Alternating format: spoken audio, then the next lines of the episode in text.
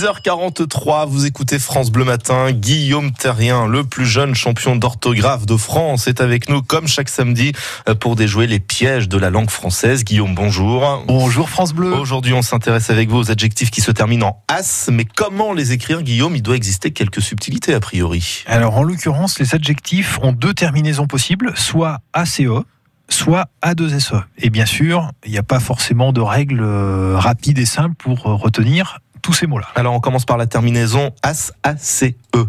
Alors parmi les mots qui se terminent en ACE, on trouve fugace, qui signifie euh, passager, éphémère. On trouve loquace, qui signifie bavard. Efficace, les blagues salaces. On trouve aussi sagace, perspicace, qui signifie tous les deux clairvoyant. Pugnace, d'ailleurs, qui signifie combatif. Et on peut ajouter aussi vorace. Ces adjectifs ont un point commun, ils viennent tous du latin et ont tous en latin la terminaison ax, acquis. Quant aux adjectifs en as, a, s, s, e, tiens, comme le club de foot. Alors, parmi les adjectifs qui se terminent en a, 2 s, e, euh, on peut remarquer qu'ils ont presque tous été construits à partir d'un adjectif qui existait au départ, qui on adjoint le suffixe as, qui est souvent un suffixe péjoratif. Les adjectifs de couleur marron qui fait marronasse, beige fait beigeasse, blond fait blondasse, jaune fait jaunasse, etc. Donc on a, mm, ça donne lieu à des couleurs un petit peu tièdes. On a sur dans la même veine les adjectifs fade, fadasse, tiède, tiédasse justement, et puis mou a fait molasse, molle, molasse, d'accord, avec deux L. Et puis il y en a aussi Guillaume qui échappe à ce schéma adjectif existant et suffixe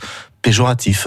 Effectivement, on a fumasse, dégueulasse aussi, que tout le monde connaît bien sûr, et cocasse. Cocasse, c'est drôle. Et je citerai un dernier adjectif qui est bonasse. Alors attention à bonasse, qui s'écrit B-O-N-A-2-S-E. Bonasse, ça veut dire être trop bon, jusqu'à en être faible. Hein. Je vais donner ma, chemise au premier venu, d'accord? Qui n'a rien à voir avec euh, l'emploi qui est peut-être plus courant de mhm. quelqu'un d'attirant sexuellement. Et donc, bonasse, on peut l'utiliser aussi pour un homme, si je vous ai bien compris. Merci beaucoup, Guillaume Terrien. On vous réécoute sur FranceBleu.fr.